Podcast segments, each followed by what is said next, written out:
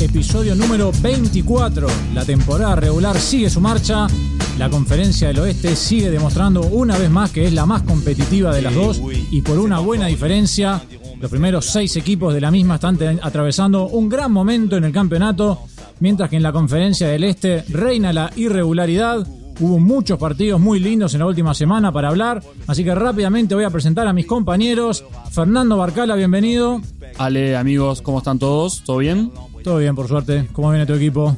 Dolido, estamos con las velitas prendidas, estamos haciendo eh, limpiezas espirituales con, eh, palo santo y todo, estamos cada uno haciendo su trabajo, prendiendo velas, inciensos, todo para cuidar a Anthony Davis, que llegue a los playoffs por lo menos, después está, si perdemos playoffs, perdemos playoffs, pero que no se rompa fuerte porque sería una tristeza. Por suerte todo parece indicar que no es lo peor lo que todos temían y que después del All-Star Break va a volver. Juan Francisco Fernández, bienvenido. ¿Cómo andan muchachos? Feliz carnaval.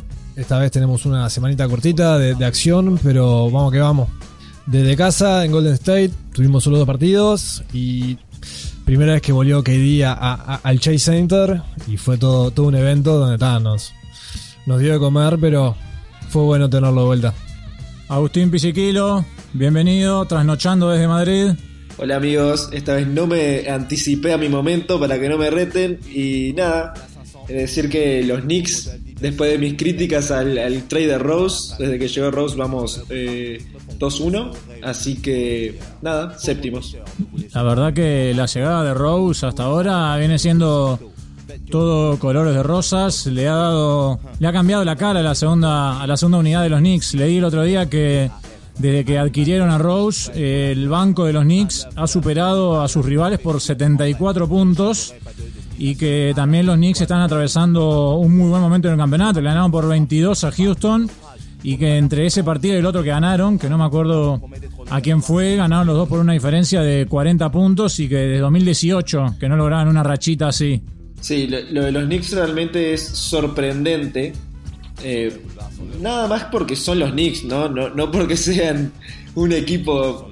Eh, el otro equipo fue los Wizards, que perdón, que fue el día anterior, que back to back para los Knicks, que hacía tiempo también, años, que no sucedía que los Knicks ganaban en back to backs. Eh, este, esta temporada ya creo que metieron tres. Pero sí, como vos decís, sale Rose le está dando lo que le estaba faltando, o por lo menos la consistencia que le estaba faltando a la segunda unidad en cuanto a puntos, porque vos sabés que que con él este, te asegurás 15, 12 puntos y hoy, en, bueno, no tiene, muchos, no tiene muchos partidos como para hacer la comparación, pero es, el jugador que, promedia más asistencias en el equipo, que con 4 este, solamente jugó 3 partidos, pero igualmente ya te empieza a marcar una tendencia, ¿no? Pino, una pregunta, ¿y cómo le afecta al equipo la, la lesión de Mitchell Robinson. ¿Esta, esta, ¿Esta racha es casualidad o causalidad? Bueno, fueron dos partidos, fueron dos partidos seguidos contra dos equipos que vienen muy mal, ¿no? O sea, los Wizards y, Houston sin Víctor Olavirgo, que, que, da lástima. Pero Robinson igual se lesionó en el entretiempo del último partido. O sea, hasta ahora creo que se han... Para mí ya jugó uno. Me parece que se han jugado medio tiempo sin Robinson. No, no, jugaron un partido entero. Jugaron,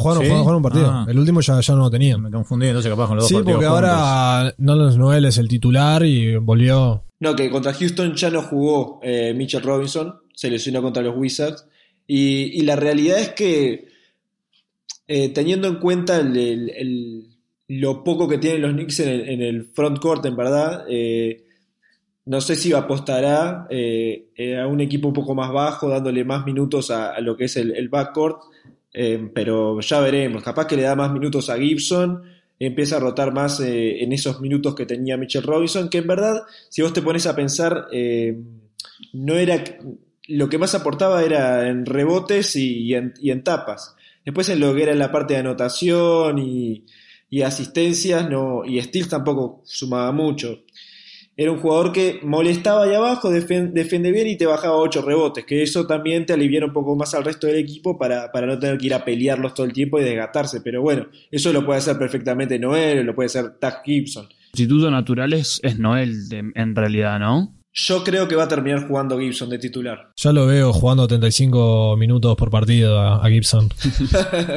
Con 48 años. Bueno, y como decía al arrancar la conferencia del Este, muy regular, donde no, haya, no hay ningún equipo que logre encadenar una buena racha de triunfos y mantenerla. Si vos ves, el equipo que va sexto en este momento son los Charlotte, igualados con los Knicks con un récord de 13-15, lo cual es una clara señal de lo que se está pasando. Yo creo que uno de los equipos donde empieza a haber un poquito de preocupación, incluso ya salió Danny Ainge a hablar, es Boston, que de los últimos 10 partidos ganó 3, está con un récord de 13-13 y me parece que hay, hay bastante irregularidad por, por Massachusetts. No, y el último partido que perdieron contra, Washington por paliza. contra Washington por paliza, que solo, no me acuerdo, solo Kemba Walker creo que no jugó, no. No, creo- Kemba jugó ya 25. Alguien, tipo uno, no, como solo Marcus Smart no jugó, o sea, estaban con todos y comieron fuerte, o sea. Bueno, no sé, no sé hace cuántos partidos exactos se lesionó Smart, pero la caída de Boston puede estar relacionada con eso. Puede ser. Sí, eh, también tener en cuenta que es- hubo varios partidos en los cuales Jalen Brown no jugó, que viene, venía teniendo un nivel digno de, de un All-Star. Y como decís, sale Marcus Smart, claramente demuestra lo, lo vital que viene siendo para este equipo y que es como el, no sé, por decirlo así, de una manera como el pegamento que capaz que, el- que los mantiene. Aparte de ellos, es un cuadro que en el que en el front court tampoco es un tampoco des- deslumbran porque tienen jugadores que los van rotando y nunca ninguno llega a afianzarse como no sé Thompson, eh, Tice, Robert Williams. Nunca termina de afianzar y de hecho los rumores que ya salen por todos lados hace años que salen los mismos rumores es que van a ir a buscar un grande en el mercado. Pero hasta que no hagan algo digo van a seguir teniendo los mismos problemas que tuvieron siempre. Sin lugar a dudas que Smart es el líder espiritual del equipo. No sé cómo está en el vestuario, pero me acuerdo que el año pasado, en un momento, en los playoffs, salió la información de que entró a la puteada limpia en el vestuario y se lo nota dentro de la cancha, siempre dando para adelante. Capaz que la ausencia de Smart, que quizás numéricamente no es muy descollante, pero sí en eso que no se ve en las estadísticas, sí es importante. No sé si viaja con el equipo, pero está, no, no está en la cancha, pero con el equipo está. Bueno, o sea, ese pero- tipo de liderazgo no lo perdés. No pero igual en la cancha Es distinto. Cuando estás, Obvio que es venís en un momento complicado y te pega un par de gritos y te Digo, ayuda. no sé si este partido fue en, en- En Washington. en fue. Washington. Sí. Y después, a ver, el este, como decís, sale, está en, su, está en Filadelfia, que igual viene perdiendo dos o tres partidos seguidos. Filadelfia, Milwaukee y hasta Brooklyn un poquito te diría que están como en un nivelito prolijo, pero después tenés todo para abajo, hasta Atlanta que está 11, 15, una cosa así, es todo un, todo un lío bárbaro. Yo creo que un poco volviendo a Boston, eh, para cerrar el tema de Boston, eh, el tema principal es con quién perdió. No, no creo que tanto sea el, el momento de Boston, sino con qué equipos perdió. Perdió con Detroit y con, los, y con los Wizards. Dos partidos que a priori debería haber ganado sin mucho problema. Yo creo que ahí está. Capaz que lo que está viendo el management de, de- Boston es que, bueno, eh, quizás en los partidos que tenemos que jugar, jugamos y, y quizás los ganamos, pero cuando tenemos que apretar y, también pasar por arriba a los, a los equipos en teoría más débiles, eh, no lo están haciendo. Y quizás ahí puede ser donde, donde Marcus Smart, eh, que estoy de acuerdo con Ale, para mí es el líder espiritual de ese equipo, eh, se note en la cancha. Un, un- hombre que te diga, bueno, mirá que hay que ganar todos los partidos, acá no, no- venís a pasear y a jugar. Obviamente que todos los jugadores quieren ganar todos los partidos, eso sin duda, pero hay veces que te descansas un poco y, y acá todos los equipos tienen superestrellas. Y bueno, tal, pasó, perdió con dos equipos que van último y anteúltimo. O sea, para mí ahí es el problema. Una conferencia del Este que en las últimas horas ha tenido novedades importantes, no por algo que haya pasado dentro de la cancha, sino por cosas ajenas a lo deportivo, bah, no tan ajenas, porque Cleveland anunció que no va a utilizar más a Andre Drummond hasta que le encuentren un nuevo equipo. Todos especulábamos con que la llegada de Jarrett Allen era, iba a ser él el pivote del futuro en Cleveland, pero todos lo veíamos para la siguiente temporada. Se ve que el management de Cleveland quiere adelantar las cosas y ya darle rienda suelta al pivot. Y algo similar pasó en Detroit, porque también sale la información de que Blake Griffin tampoco va a ser utilizado por los Pistons hasta que le encuentren un nuevo rumbo. Ya otro equipo de los Pistons que apuestan a una reestructuración y a jugadores jóvenes. La gran revelación ha sido Sadik Bey, que se ganó el premio al jugador de la semana con una muñeca en el tiro de tres puntos infernal. Y hay que ver dónde terminan estos dos jugadores, ¿no? Los dos con contratos muy elevados. Drummond está en su último año de contrato, Griffin no. Hoy leía que Griffin está teniendo su peor temporada, eh, la peor temporada de su carrera en cuanto a anotación y a porcentaje en tiros de cancha. Y está con un contrato que son 36.6 millones este año y 39 el año que viene. Lo cual va a ser muy difícil, creo, que le puedan encontrar un equipo. Me parece que ahí van a terminar optando por un buyout los Pistons y que después Blake eh, decida él qué quiere hacer. Drummond ya me parece que le veo un poco más de posibilidades de que lo puedan tradear. Ya han salido varios equipos que se postularon para recibirlo.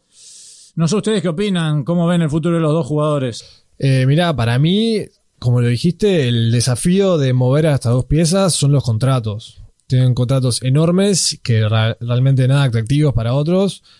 Y una, un dato de que me pareció muy interesante de Griffin, que, me, que es bastante conocido, principalmente conocido por sus dunks, no hace una dunk del 2019. O sea. Está todo roto, Está todo roto. Cambió su juego a tirar triple. eso me partió.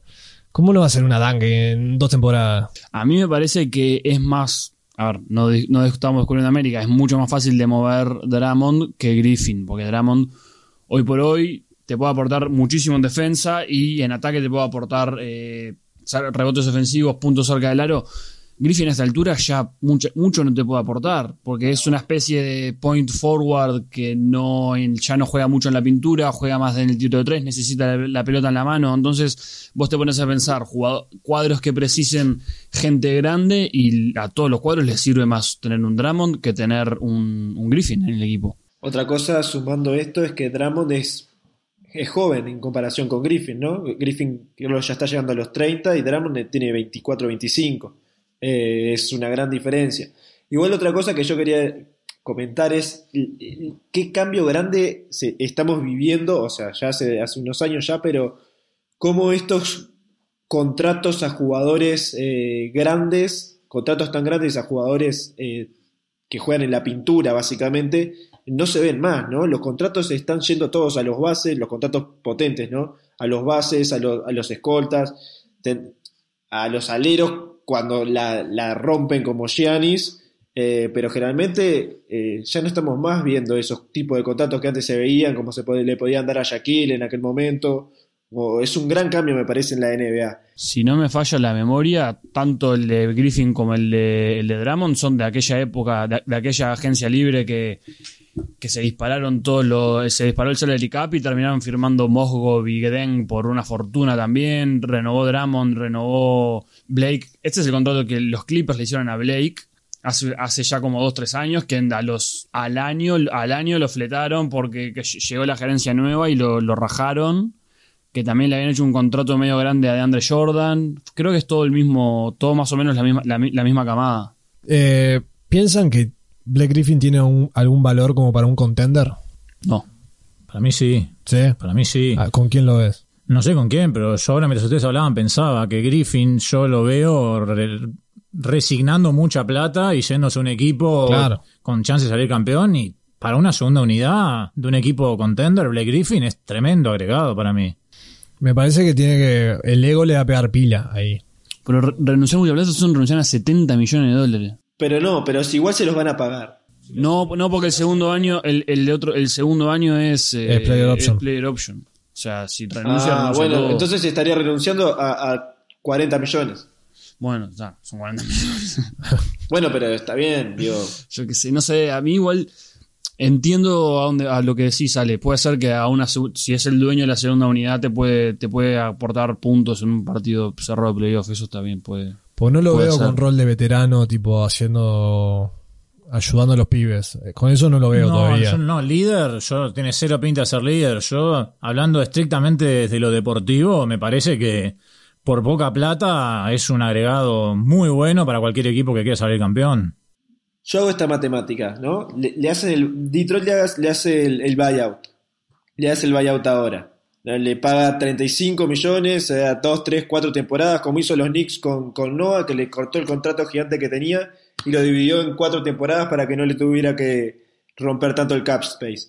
Eh, Griffin queda. Él, los 70 millones esos, esos 40 millones de la segunda temporada, igual si lo van a, a hacer, le van a hacer el buyout, no los iba a tener en ningún lado igual. Entonces, va a quedar con la posibilidad de él de poder elegir entre comillas, ¿no? Dónde puede ir. Y ahí estoy con Ale. Para una segunda unidad, es un jugador que te puede rendir, obviamente, de titular y, teniendo que él ser la estrella del equipo. Y no, ya no. Pero para una segunda unidad, en los Clippers, de nuevo, yo lo veo bien. La segunda, para una segunda unidad de los Clippers, ojo ahí. Eh, ¿Qué sé yo? Y ahí, eh, de vuelta a lo que decíamos con Drummond, y te hacen el buyout, no sé qué, jugás una temporada, ganás el anillo, y después, bueno, te irás a hacer un contrato. No serán los 40 millones, pero por lo menos algo vas a ganar. Griffin a los Lakers. No, gracias. Griffin tiene pinta de ser una especie de Irving que odia el básquetbol y que de un día para el otro te puede saltar con que se retira. Y yo no sé por qué me lo imagino. Se, van aquí, se va a los Lakers, ponele, utopía, sale campeón y se retira. No sé por qué, pero lo veo así a Griffin. Y me quedé con algo que decía Pizzi hace un rato, de cómo ahora toda la plata está yendo a los jugadores perimetrales, a los bases, etcétera. Pero qué ironía que dos de los máximos candidatos al MVP son pivots, ¿no? Uno en Bid, que si bien está un poco amalgamando su juego a la actualidad, es un pivot bastante de la vieja escuela. Y el otro es Jokic, que todos sabemos las cualidades que tiene, pero que es otro que también jugando uno por uno de espaldas al aro hace mucha diferencia. Es el de es infernal. Es, verlo jugar es una cosa increíble. Y Embiid para mí es de esos pocos jugadores que juegan ahora que para mí se la bancaría en los 2000. Porque puede, puede hacer el, juego de, Big Man, pero también tiene el juego de ahora de híbrido, de tirar, de, tiene un buen eh, jump shot, tiene un buen jumper. Sabe, me parece que Embiid, yo estoy con él. En bobo. En bobo. En burro, como le dice alguno. Ah, ah, en burro. No, eh, para mí, eh, en este caso, como decís, sale, son dos jugadores que, son una cosa fuera de serie. Eh, como decían con Porzingis, son unicornios. Estos tipos de jugadores nunca más los vas a ver. O sea, el físico que tiene eh, Jokic y, la capacidad y la habilidad atlética que tiene es una cosa infernal. Pero no solo eso, sino el IQ para jugar. O sea, yo, la combinación que se da en ese jugador, no sé si lo vamos a ver y, si se da alguna, alguna, alguna vez de nuevo y si se vio alguna vez antes. O sea, yo, eh, la verdad que ver jugar a, ese, a ese chico eh, es increíble. Eh, y después, bueno, Embiid lo que tiene es una preponderancia física que con eso juega mucho más y, sabe usar muy bien su cuerpo. Creo que ahí es donde saca la diferencia, además de que ha podido eh, a través de los años eh, concretar algunos tiros más abiertos que, solo meterse en la pintura. Pero, pero creo que va por ese lado. No sé vos, Ale, ¿qué crees? ¿Qué hiciste la pregunta? No, yo estoy de acuerdo. O sea, como te decía, me parece que Envid está un poco ajustando su juego. Todavía no se ha soltado mucho con el tiro exterior, pero una jugada que está empezando como a ser característica de él es agarrar la pelota en la línea de tres, dar un par de dribles hacia adelante y hacer un tirito desde la línea libre, que lo están bocando mucho. Y yo siempre sostuve que Envid, para mí, lo que tiene que mejorar es su capacidad pasadora, porque va a generar mucha atracción en el poste bajo, hasta seguramente muchos equipos lo doblen, y muchas veces lo veo forzar tiros, cuando ahora tendría que aprovechar incluso que está por primera vez, él tiene buenos tiradores que lo rodeen, como Seth Curry, como Danny Green, como incluso Tobias Harris, Milton. Es un momento ideal para que Embiid empiece a trabajar sobre eso, porque además, cuanto más castiguen sus compañeros de afuera, más fácil le va a ser para él después cuando llega la pelota en el poste bajo. Una entrevista que escuché de Rivers hablando de Embiid fue exactamente lo que sí de que lo doblen que hubo tipo un cambio mental de, de Envid que ahora invita a que lo doblen, o sea, se siente con tipo importante. Claro, como que le falta el respeto si no lo doblan, ¿entendés? Es un cambio de mentalidad. Bueno, como le había pasado a Booker en aquel claro, en aquella práctica que lo, fueron a, le fueron a hacer el, el, doble hombre y se puso a llorar. Se puso a llorar, tipo, oh, estamos en Open ¿qué, es esto? No, pero que oh, hay, ha habido un crecimiento importante en Envid no solo de, habilidad, porque para mí es de los cinco más habilidosos que hay, sino también mental y de... La salud es clave en eso. El tipo está sano hace tiempo ya, si bien no está 100%, está jugando mucho y eso para la cabeza te influye. Sentirte sano, sentirte fuerte, hace que seas cada vez más dominante. Pero bueno, nos mudamos de conferencia, acaban de deslizar su nombre. Devin Booker ha sido el hombre de la semana en la conferencia del oeste. Su equipo jugó cuatro partidos, los ganó todos. Él anotó por encima de 30 puntos en todos de ellos. Eh, la verdad que está, está empezando a demostrar el nivel que se había mostrado antes. Quizás le costó un poco adaptarse a la llegada de Chris Paul, pero ahora el tándem ese empieza a funcionar muy bien. De los últimos 12 partidos en los que Devin Booker anotó más de 30 puntos, Phoenix ganó 10. Chris Paul también está en una seguidilla muy buena, pero muy buena. Y Phoenix, que había arrancado muy bien, después bajó, ahora ganó 9 de los últimos 10 y está actualmente en el cuarto puesto con 17 triunfos y 9 derrotas. Y estos triunfos la semana pasada hubo uno a Milwaukee, hubo uno a Filadelfia y no me acuerdo cuál más. O sea, no es, no es, no es que le ha ganado a rivales bollitos, por así decirlo. No, y eh, se- te das cuenta que el de, el de Filadelfia fue personal. No, hubo más, más que más que básquetbol en ese partido. Porque, bueno, para la audiencia que no sabe, A ver. eh, Devin Booker es la novia, el novio de Kendall Jenner, que también es la ex de Ben Simmons. Y hubo mucho matchup de Ben Simmons contra Devin Booker que se notaba que no era solo básquetbol. lo Hay que poner de fondo la música de intrusos para todo este segmento. A Pino que le gusta el segmento de intrusos. Eso fue personal, no fue básquetbol, fue más. Le pintó la cara, le ganó en la cancha, después se fue a casa y se volteó a la ex. O sea, No, y aparte le, le tiene un triple para, para sellar el partido, le tiene un triple desde el logo De- de en la la, casa. cara. y antes había metido uno contra el banco, que Sí. es de, Fi- de Filadelfia, que se dio vuelta y dijo Y alguna dice- cosita. dice, sí. White as bitch, una cosa así, no sé qué, es lo que le ta, pero ta, si a la gente no le gusta la, la sección de intrusos, que Ban- Pino no. Se, se banca la sesión de intrusos y a Pi si no le gusta lo sacamos, lo sacamos. No, me- a mí me encanta, pero hay que, hay que, hay que avisarle al público que va. Pero sí, es que Phoenix lo habíamos dado en, en, su, en sus comienzos, lo habíamos dado como un cuadro que seguro se metía, y ahora es, el- es como el, el último escaloncito que hay entre, para mí lo que ya se empieza a separar un poco en la conferencia del oeste, lo que son los cuadros que ya seguro se meten en playoff, y el resto que vienen como un chocolate ahí medio turbio, que para mí llegan capaz un poquito hasta San Antonio y después empiezan Dallas, Sacramento, Memphis, Nueva Orleans, los Warriors, to- están todos metidos como en una, en una nube, todos juntos, que el que meta una buena racha de 5 o 6 partidos seguidos ganando se va, se va a ir quedando en el, se va a ir sumando al pelotón de los que ya están. Sí, yo creo que una de las claves, como decía, para esta levantada de Phoenix es eh, la levantada de Chris Paul, que está empezando a ser mucho más dominante y terminal en ofensiva. Este, antes estaba con un promedio de quizás 14, 15 puntos, en los últimos 10 partidos está promediando arriba de 20, con nueva asistencia, porcentajes muy altos. Y como siempre dijimos, ¿no? La clave para este equipo de Phoenix iba a ser el entendimiento que tuvieran dentro de la cancha Chris Paul y Devin Booker, que parecería que está atravesando un momento muy dulce. Y hablando de momentos dulces, el que sigue ya hace tiempazo en un momento dulce son los Utah Jazz, otro equipo que ha ganado 9 de sus últimos 10 partidos, ha ganado 18 de los últimos 19 partidos y de esos 18 partidos que ganó, 16 fueron por 10 o más puntos, que es una racha que se da por tercera vez en la historia. Antes la habían logrado los Cavaliers en 2008-2009 y los Bucks en el 70-71. El viernes de noche vi el segundo tiempo de Utah contra Milwaukee y le pegó un paseo Utah a Milwaukee, pero un paseo. Ya un poco habríamos hablado de esto eh, en el programa pasado, que Utah es el equipo más FIBA de la NBA y cada vez que lo veo lo siguen demostrando. Ese partido que yo digo contra Milwaukee, Gobert, Ingles, Mitchell y Clarkson, los cuatro anotaron 25 o más puntos, que es la primera vez en la, en la historia de la franquicia de los Jazz que eso pasa. Y ni siquiera habían tenido tres jugadores anotando 25 más en un partido desde febrero de 1996, lo que habla de la solidaridad de este equipo.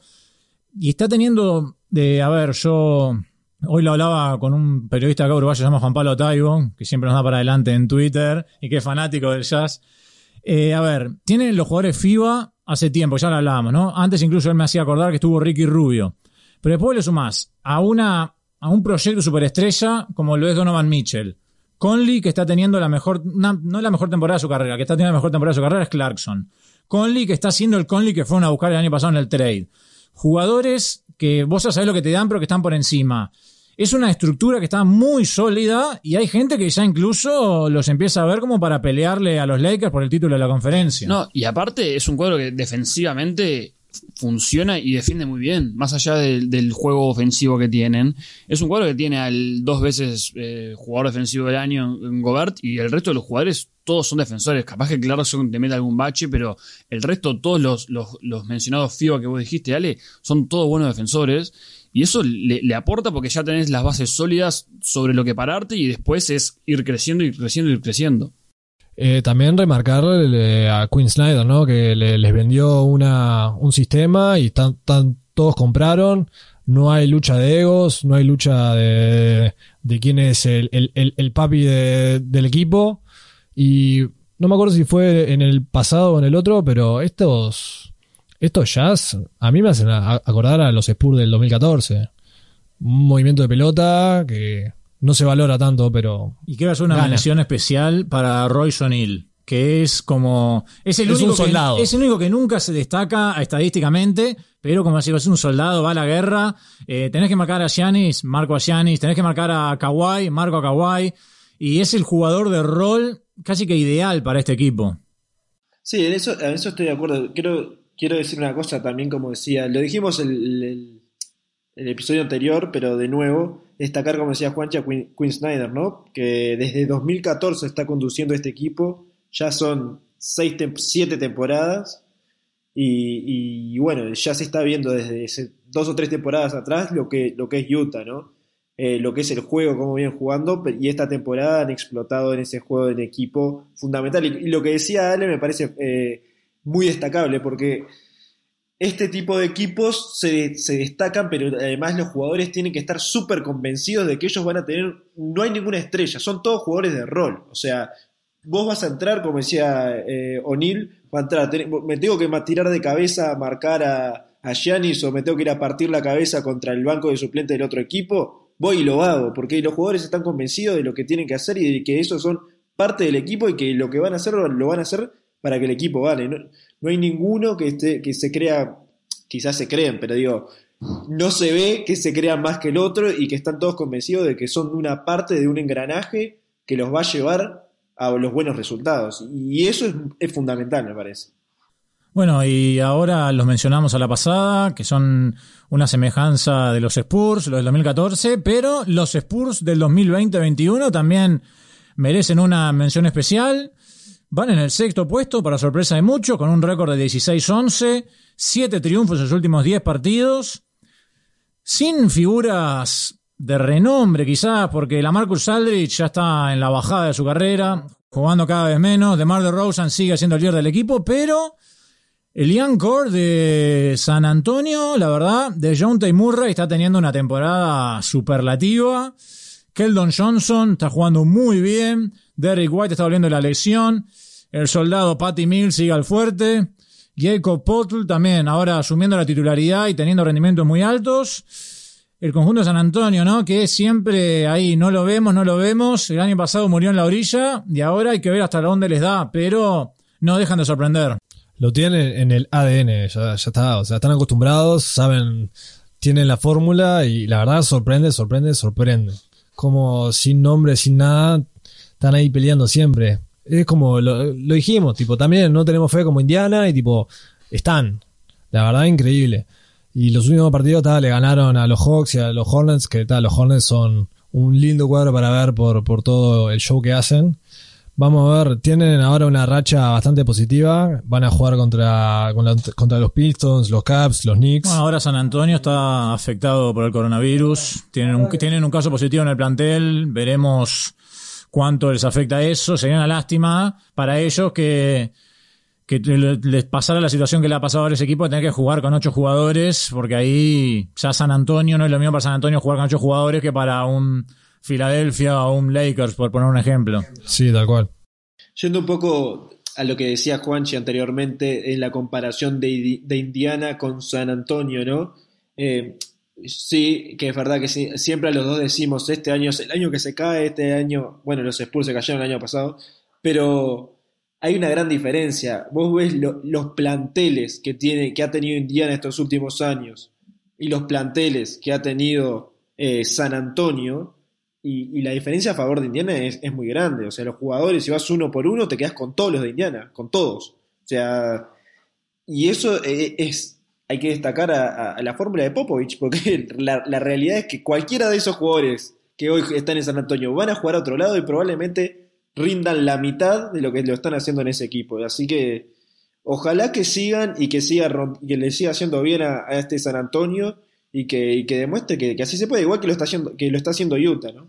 Conociéndonos, este es el- o sea, después de todo lo, que- lo lindo que decimos, tipo, está, ya está.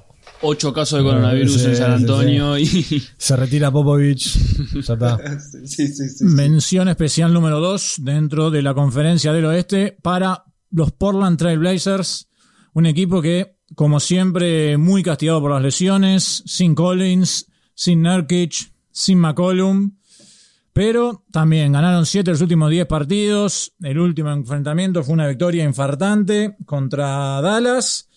Dame está. It's Dame time hace tiempo ya. Este, está promediando en la temporada Lillard 29.2 puntos, 7 asistencias, 38% en triples, 93% en libres. Me acuerdo que vos, Fer, dijiste antes de la temporada que iba a ser el MVP. Él mismo dijo, siento que estoy en ese nivel cuando se está en la MVP conversation. No, para mí no le va a dar para ganar, pero sí está llevando del carro al equipo. Portland va quinto actualmente con un récord de 16-10. Y otra mención especial para Carmelo, que su segunda juventud en los Trail Blazers se está extendiendo cada vez más. Sí, Lillard es, es, es ese tipo de jugador, por lo menos a mí me encanta que cuando se enciende es, o sea, es imparable por donde se lo mire y está teniendo un nivel, como deciste, como decía Sally, como dice él, o sea, es un nivel MVP. Pasa que después tenés narrativas, tenés mil otras, otros factores que entran en juego que capaz que hacen que ah, Portland no sea tan atractivo en ese sentido. Pero yo estoy convencido que si sigue en esta senda y que termina metiendo a Portland tercero, pasando a alguno de los cuadros de, de- de Los Ángeles, se lo puede llegar a llevar. Lo digo ahora, ni en pedo ya tercero. Llega a decir que ni en pedo ganaba el MVP. No, tampoco. Vamos a ver, tampoco. vamos a ver, Tampoco. vamos a ver. Es muy difícil que, que pueda superar en la carrera por el MVP a, a, a Jokic, a y a LeBron, por nombrarte tres. Estoy de acuerdo, pero aparte, sí, ahora LeBron que no, no se rompió Anthony Davis, LeBron se va a poner en modo Super Saiyajin y los va a voltear a todos. Decir que esto, esto despierta a los Lakers. O jugará, No. con más, o jugará con más cuidado LeBron, se cuidará un poquito más. Pa- para mí va a ser Porque lo van que ganando, hace- como dijimos, van ganando sin, sin ganas. No, no, yo no Esto creo no le va a dar ganas. No, no, no creo. Al revés. Para mí se van están todos recagados. Hace tiempo venimos hablando de que los Lakers están ahí como tambaleando. Justo el otro día leía que llevaban cinco partidos seguidos que los ganaban después de haber terminado perdiendo el primer cuarto. Bueno, el otro día con Memphis llegaron a ir perdiendo 22. Y después terminaron ganando como por Ganaron 20. por- sí, una locura. Pero, pero sí, yo no, no sé, yo no creo que eso lo de Anthony Davis, por si alguno que está escuchando no sabe, no va a volver hasta después del All-Star Game con un tema en el, en el CAF, que CAF sería Pantorrilla. pantorrilla y algo en el, como inflamación en el tendón de Aquiles también. Es algo muy similar, por, no sé si muy, pero bastante similar, por así decirlo, a lo que le pasó a Durant A lo primero que le pasó durante. cuando después se terminó rompiendo el tendón de Aquiles. Claro, primero es tendinitis y es, es, bastante como- parecido. Por eso es que los Lakers, mucho cagazo y también dicen que lo van a llevar con mucha calma. Y hay que ver, ¿no? Porque creo que va a ser la primera vez desde que Anthony Davis está en los Lakers que va a estar afuera por, una, por un prolongado lapso de tiempo y hay que ver Correcto. cómo, cómo funcionan sin sus dos superestrellas. Yo el otro día vi una estadística que cuando LeBron y Anthony Davis se combinan para 60 o más puntos en un partido, los Lakers tienen un récord de 24-2, que es el tercer porcentaje de triunfos más alto en la historia cuando, un- cuando dos jugadores se combinan. El número uno también es de los Lakers, que es Kobe y Pau, Ah, que tienen un récord de 28-1. O sea, 70 de, de Kobe y uno de Pau y combinaron por 71. No, pero yo, a ver, eh, lo lógico sería que empiece a jugar Kuzma de titular en lugar de Anthony Davis, lo cual ya te hace el cuadro, ya automáticamente pasa a ser un poco más chico, debería tener un rol un poco más importante Gasol ahora y extender un poco la rotación. Van a empezar a jugar más minutos Morris, más minutos Harrell desde la banca. Horton Tucker, que ya viene afianzado, va a, va a sumar todavía aún más los minutos. Yo no sé si va a ser un, un- despertar o no, o van a seguir en este modo así, como piloto automático.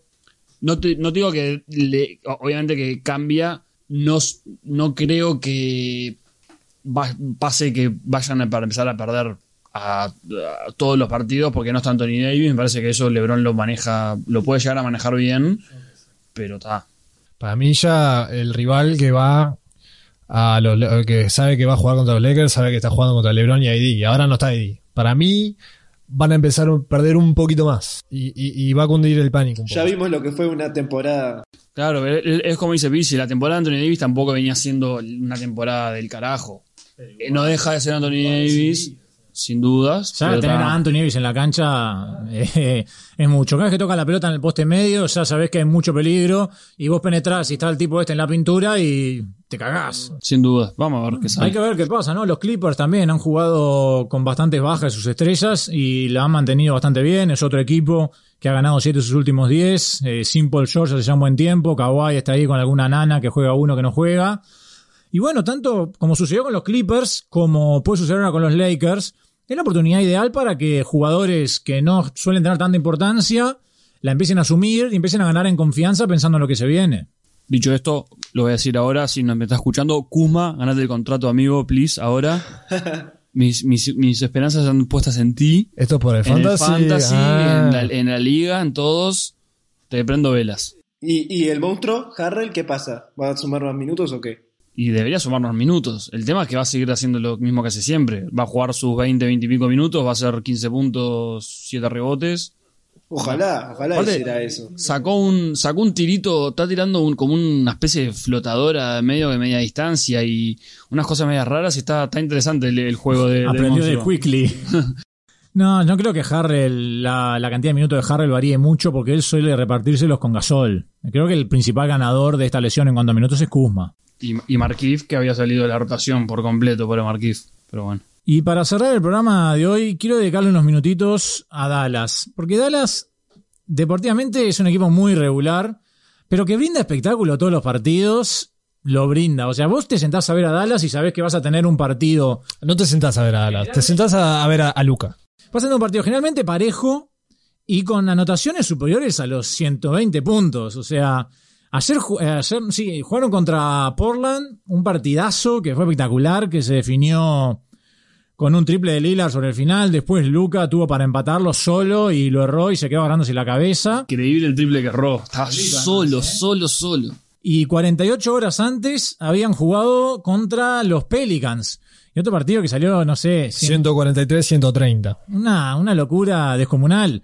Don, en ese partido, Doncic, Porzingis, Zion y Brandon Ingram, los cuatro anotaron más de 30 puntos. Y es la primera vez en la historia que cuatro jugadores menores de 25 anotan más de 30 en un partido. Zion ese partido y su historia también. Creo que arrancó el partido tirando 14 de 14 en dobles. Una cosa descomunal. Por sí, Porzingis tiró nueve triples en el primer cuarto. ese, ese partido fue Aparte, ves de dónde fueron los tiros, tipo, lo de Zion fue tipo todo en el aro. Todos los puntitos en el mapa de calor es todo rojo ahí. Claro. Menos defensa, la pintura tiene Dallas. Oh, qué cosa bárbara. Este, y los Pelicans también, entre ese partido y el anterior, que creo que fue contra Chicago, fue contra Chicago, sí, que en ese partido los Dallas, eh, los Mavericks, los Pelicans permitieron 25 triples contra los Mavericks y 23, 25 contra los Bulls y llegaban en un momento del partido contra los Mavericks 23, que esos 48 triples en un lapso de dos encuentros consecutivos es la mayor cantidad en la historia. Me acuerdo contra los Aparte de los Bulls. o sea. contra los Bulls en ese partido fueron 8 de Lavin y 8 de Kobe White, que los llevaban anotados en el tercer cuarto y se convirtieron en la primera pareja en la historia que anotan todos, los dos, 8 triples o más en el mismo partido. Una temporada de, de récords, la verdad, ¿no? Tipo, todo siempre, siempre se rompe un récord. Esto, fisura de los stats de... Te inventan igual unas sí, tardes. es el primer jugador en hacer 25 puntos con la uña del meñique No. recién cortada. Después te dicen, tipo, la obvia, tipo... Este, estos dos siempre ganan cuando ganan. Entonces, Y Luca, que los últimos días dijo que él no debería estar considerado en la carrera para MVP, pero que en las últimas sale a la cancha y demuestra lo contrario. Hizo 44-9-7 contra los Blazers, 46-12-8 contra los Pelicans. El cuarto jugador más joven en la historia en tener back-to-back partidos de 40. O sea, es impresionante. No, y una cosa que dijo también en una entrevista que fue muy criticado en las semanas anteriores, que es un jugador que está usando mucho de quejarse contra los jueces. Y él mismo dijo, bueno, tiene razón, tipo, me tengo que calmar un poco porque la verdad no, no puede ser que me, que me queje tanto. Está en modo Lebron. Es que aprendió. de- Modo llorón. Baby Goat. El otro día creo que Barkley fue que dijo que para él era el jugador con más skills de la NBA. Es impresionante cómo nunca lo ves apurado o nervioso. Lo Juega, ves- juega a su ritmo. juega a su ritmo y te maneja el pick and roll. Cuando pasa, te mete el culito para trancar al grande y ahí ya abre toda la cancha. Termina cerca del aro, asiste a sus compañeros. La verdad que, y después, lo más impresionante de todo es cuando vas y ves su cédula, la cantidad de años que tiene. Bueno, de esta manera llegamos al final de este episodio número 24 de Box and One. Para la semana que viene, ya de pique, tenemos varios partidos lindos para analizar. Uno de ellos es entre los líderes de ambas conferencias, porque se enfrentan el Jazz contra los Sixers y varios partidos más interesantes. Así que nos reencontramos la semana que viene para seguir hablando del mejor básquetbol del mundo. Gracias. Saludos. Funky.